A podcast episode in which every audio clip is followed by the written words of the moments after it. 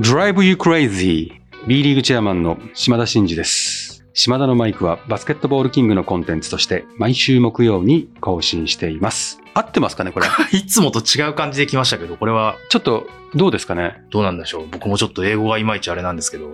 ちょっとね、ここでこの発音に対して、はいこう、いいも悪いも言ってくださる方が、実は参加者いないんで、合ってるかどうかわからない。もし、うん違ってたらコメント欄にあ、入れていただきたいですね。もうちょっとここをこうした方がいいみたいな感じですね。というのはですね、なんでこんな風に私がちょっとおかしくなっちゃったんじゃないかみたいな 展開になったかというと、暑いからではないんです。うんおはがきをあ、いただきました。はいラジオネーム、ももんがさん、ありがとうございます。うん島田のマイクを楽しく拝聴していますと。で、一つ提案があります。うん今シーズンの Drive You Crazy をちゃんと発音していただきたいのです。厳しい。いつも素敵な声なのですが、 Drive You Crazy ではなく、これね、ちょっと皆さんね、ラジオなんで伝えられないんですけど、ひらがなの字が全然違うんですよ。 Drive You Crazy ではなく、 Drive You Crazy と言ってもらえないでしょうか、うん早朝から英語を学ばれていると聞いてますし、ぜひ素敵な発音をお願いしますということで、ちょっと私も今トライしてみました。なるほど。だから合ってるかどうか、これ、うん聞いてないですから。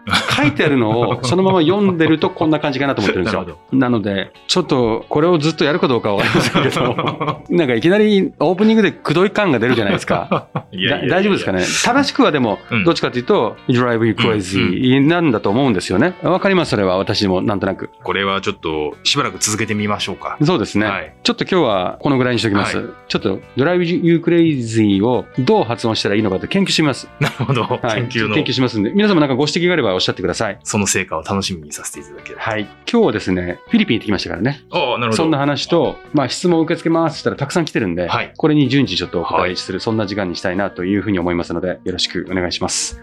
はい。それでは、島田のマイク、スタートです。っていうか、スタートも変えなきゃいけないのかな？スタートです。Drive You Crazy、Drive You Crazy、Drive You Crazy。B リーグチェアマンの島田慎二です。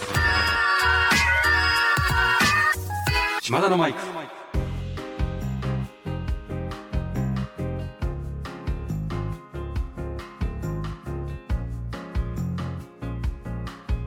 はい、えーではですね、まず本編、フィリピンに行ってきましたよ話。ほうほでもね、本当に久しぶり、私本当海外好きなんで、久しぶりでしたね。2年半以上経ってますけど、懐かしかった、う成田。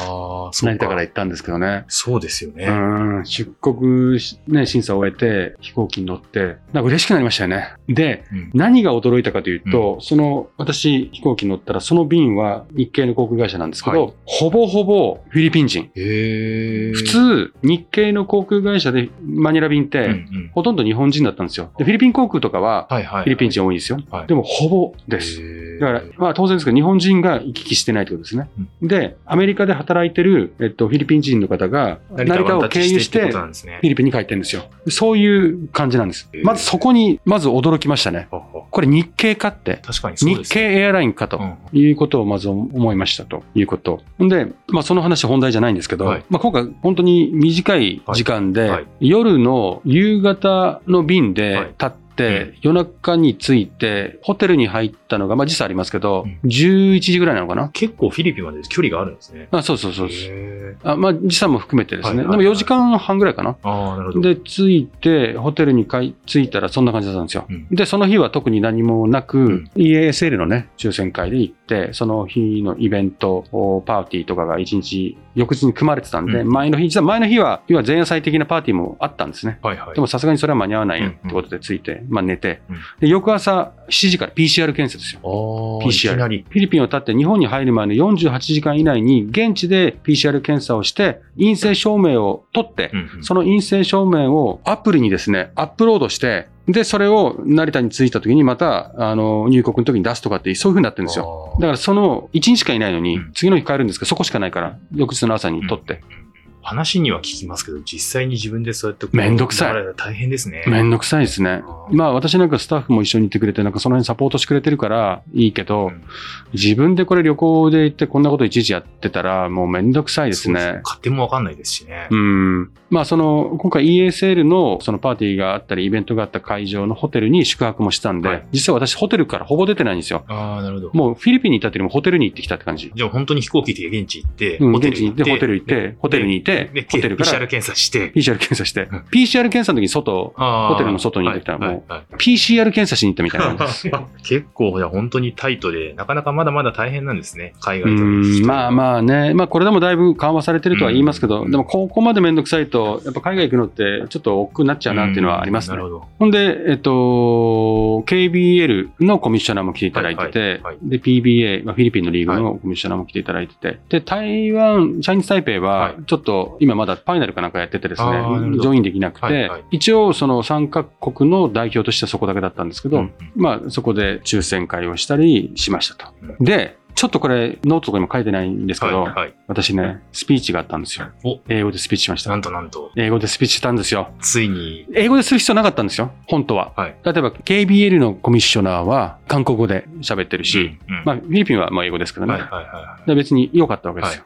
私が日本語で言って通訳させてもらうか。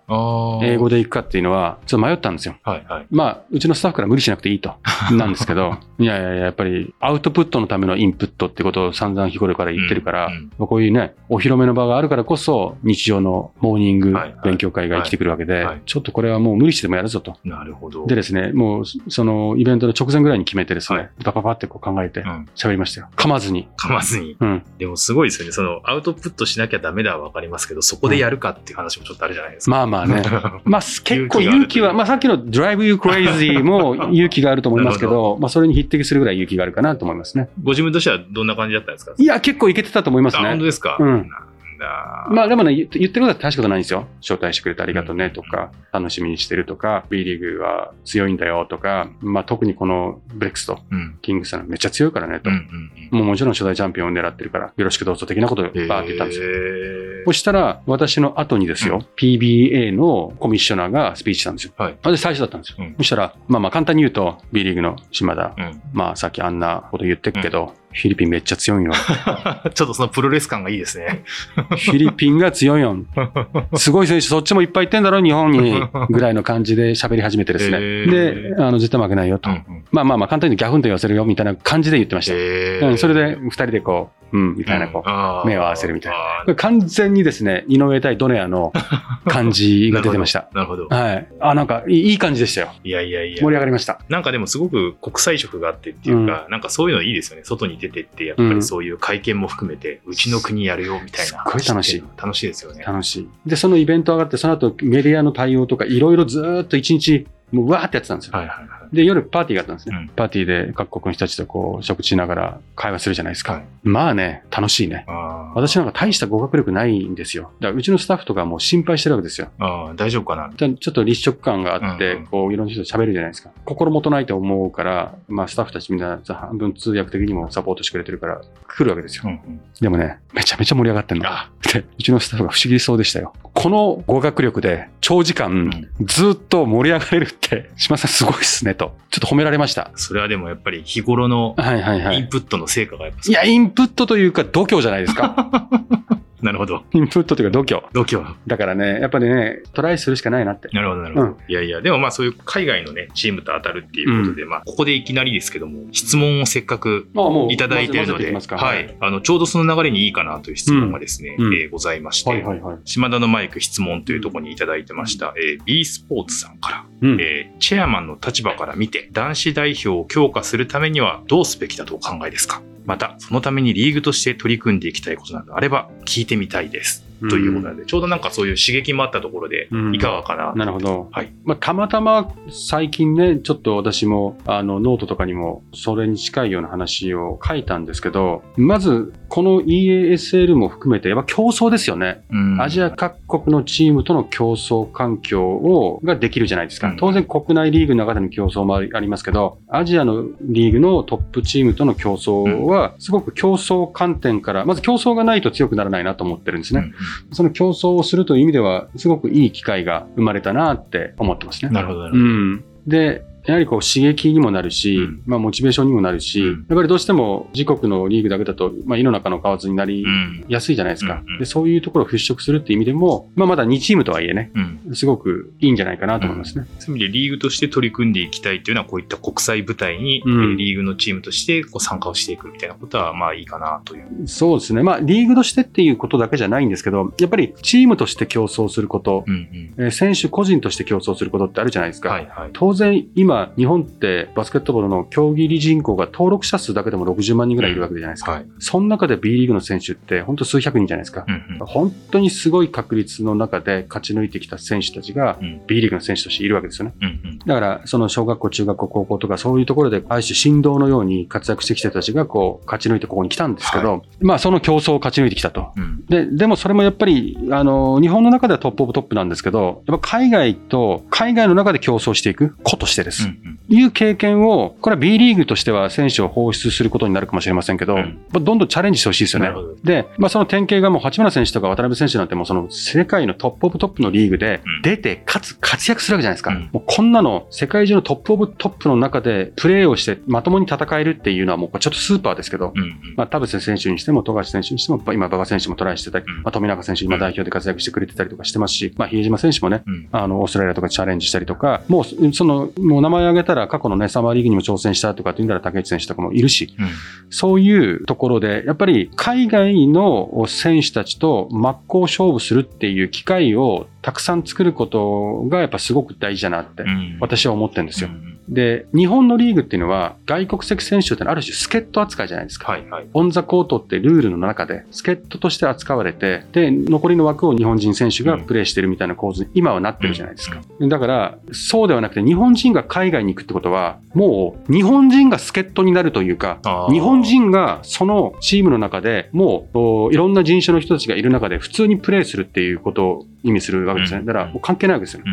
うん。ルールの中じゃなくて、本当フェアな競争の中で戦ってるわけじゃないですか。うんでそこで勝ち抜くのはもうスーパーですし、そこで戦う経験をしてるっていうことはすごく大事だなと。うん日本のリーグでのルールではなくて、海外に出ても通用するっていうのがやっぱり代表の強化には大事なわけですよね。なるほどなるほど。だからまずは出ていってチャレンジする選手がどんどん増えていくことが望ましいな。うんもう一つは、みんながみんな海外に出ていけるわけじゃない。はい。その中で B リーグがいかにその日本代表の強化に資するというか、強化に貢献していくかっていうことになると、やはり今日本にも素晴らしい外国籍選手がどんどん増えてるじゃないですか。はいはい世界で通用してたような。つまり彼らみたいなしかいないチームの中でも割って入って試合に出れる、プレータイム勝ちれるようなところが素晴らしいわけじゃないですか。うんうんだけど、まあ、今の日本のリーグでそこまでドラスティックにルール改定するっていうのは、まうんあ、そんな簡単ではないんで、やはりいろんなレギュレーションの中で、そういう日本でプレーしてる外国籍選手が、と、もう本当にマッチアップしてガンガン競争するような状況をやっぱ作っていくことが大事なんじゃないかなと思いますよね。うん。だから、出ていくバージョン。うん。国内でやれること。うん、海外にトライして得られるもの、この二軸をもう少し、まあ、その出ていくっていうのは話はあれですけど、日本の中のリーグのレギュレーションうでん、どうやったらもっともっと競争環境をこう強められるかとか、一方で、クラブの運営という意味では、うん。やっぱ地域密着、はい。地域創生っていうことを大義で抱えてる意味では、うん地域に根ざしていくときにフロントスタッフだけじゃなくて、うん日本人選手もいろんな活動を共にしていかなきゃいけないじゃないですか。うんだから、やっぱその日本人選手はどこまで行ったって大事だし、外国籍選手のレベルアップへの貢献だったりとか、うん試合の魅力の向上であったりっていう彼らも必要。その割合とか、うんオンザコートルールとかの中でどうやって激しく競争してね、選手たちがレベルアップできるような状況になるのかっていうのは、今後いろいろ検討してもいいんじゃないかなと思いますよね。今お話聞いてると、やっぱりこう、リーグと代表ってのはもう車の両輪で、両輪ですね。すごく大事なんですね。ということで、かなり熱を帯びてお答えをいただきましたが、もうこの流れで、ちょっともう一つ、いっちゃいましょうか。はい。えー、球児さんからですね、チェアマン就任以降のリーグ運営の評価すべき点と、えー反省すべき点、およびその解決策はということで、うん結構広いところから。そうですね。まあ、リーグ運営の評価すべき点というのは、なんですかね、リーグのスタッフとかね、みんなメンバーは本当頑張ってくれてるんで、そこは本当に感謝してますしね。はいただ、私がチェアマン就任した以降のリーグ運営で、えー私が来たことによって良くなったっていうところを、なんかどれだけ皆さんにお示ししてきてるかなというと、そこまで怒れるものはまだ出せてないかなっていうふうには思ってますけどね。で、まあ、反省すべき点は、反省すべきっていうよりもあれですよね。やっぱりこれ皆さんちょっと分かりづらいかもしれないですけど、はい。リーグ運営ってやっぱずっと連続してることなんですよね。はい。はい。例えばいろいろツッコミのあるチケットシステムとかだってもやっぱ契約の縛りもあるしとかルールにおいてももう何年間って決めようって決めてたりとかして、なんかそうだねってバーンってうんうんドラスティックにポンポンポンポン変えられるものではないんですよね。はいですから今この2年間って結構過去から決まってることも構造的に変えることが難しいものををやってて、はい。なんで、これからそのその辺のこう転換のタイミングで別の選択をしたり変えていくとかっていうのは出てくると思うので、まあ、それが果たしてどう皆様にとっていいいい変更になってくるのかとかっていうのは分かりませんけども、うん一方で、その、この2年って割とその、平時というよりは非常時っていうことでの、まあ、あの、コロナ禍におけるリーグ運営っていうことで、うん。なんかこう、本来であればみたいなこととまた違う対応が結構多かったんじゃないかなと思うんですけど、その辺は振り返ってみていいや、だからもうおっしゃる通りで、その評価が難しいと思うんですよ。すよね例えば私がチェアマンとして評価されるべきチェアマンかどうかっていうのは、まあまだ2年なんで、うんあのどうなのかってありますけど、そもそもコロナ禍なんて過去にないわけじゃないですか。うんで、正解もないし、出ていくものもすごくたくさんあるし、出費も多いし、うーん、スタッフの負担も大きいし、で、お客さんもくれるかくれないかわからないみたいなことやってるわけじゃないですか。うんこんなの綱渡りでやってるので、まあただ2年もやってきてるんで、その中でどう対応していけばいいかっていう精度は上がってきてるというのは事実ですけども、まあ難しい舵取りですよ正ね。解が何かとかわかんないですもんね。普通に正解が何かわからないのに、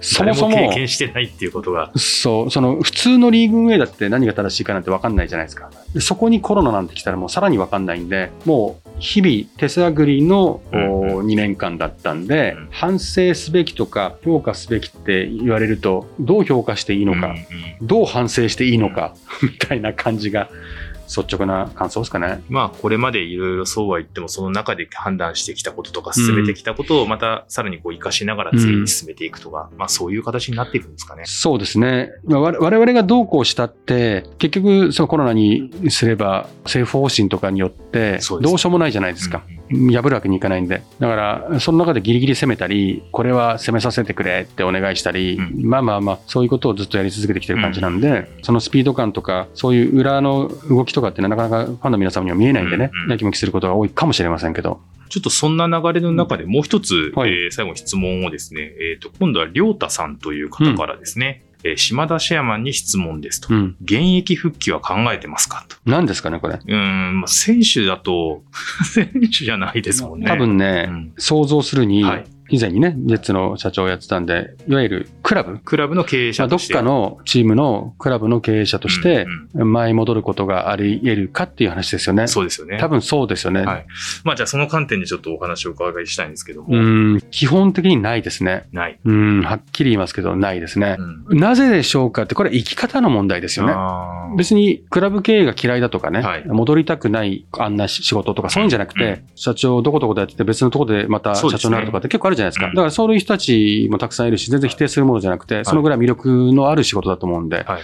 ただ私の場合はないんですよ。やっぱり一回、こう、自分の中である程度こう期限とかうん。目的とかうん。意味を決めてうんトライしてう、で、そこを卒業して次に行って、卒業して次に行ってっていう形なんでうん、過去の卒業したものの体験を再びトライするっていうことはないですうね。ん。であれば、新しいことを常に自分の中で探していくっていう方なのでうん、例えばこの一山辞めたって言ったら多分違う世界に行くでしょうね。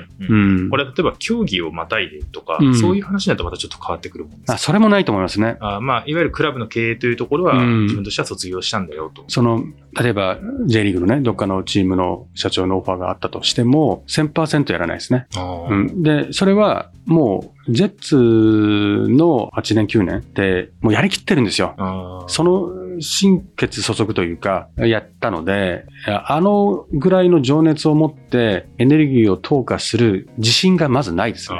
一回やった経験があって、あの当時と違ってサクサクサクってできることも多くなるから、うんちょちょいっていう感じで中途半端に関わってやれるほど甘くもないし、うん、でも、あの情熱を注げるかって言ったら自信がないし、なるほど。あとはまあ、そのリセットして新しいことに常にチャレンジしていくっていうことを大事にしていきたいなっていうのはありますね。これは考え方の問題ですよねな。るほど、なるほど。うん意。外にこの現役復帰は考えてますかから深い話が回答としては 引き出された感じですけど、なるほどですね。あ、でもそれは確かに生き方とか、自分の考え方とかっていうところとすごくそうそう。でも、すごい魅力的な仕事ですよ。だって何者にも変え難いですよ。そうですよね。ファンの皆さんの熱狂を目の前で見たり、それを作り出すことに関わったり、社員とか選手と一緒にこう絶対こう夢の実現にみたいなところ、本当楽しい話ですよ。でもその楽しいっていうか素敵な反面、泥臭いところのハードワークっていうのは、まあ尋常じゃないですよね。うんうんということですね。ということで、あっという間に質問に3つ答えていただいて、それぞれに素晴らしい回答いただきましたけども、またじゃあちょっと回を分けてということで、えー次回もまたいろいろと回答をいただければなというふうに思います。はい。じゃあもう来週ぐらいまでまたね、ちょっと質問に答え続けられるかなと思うので、皆さんまたよろしくお願いいたします。島田のマイク。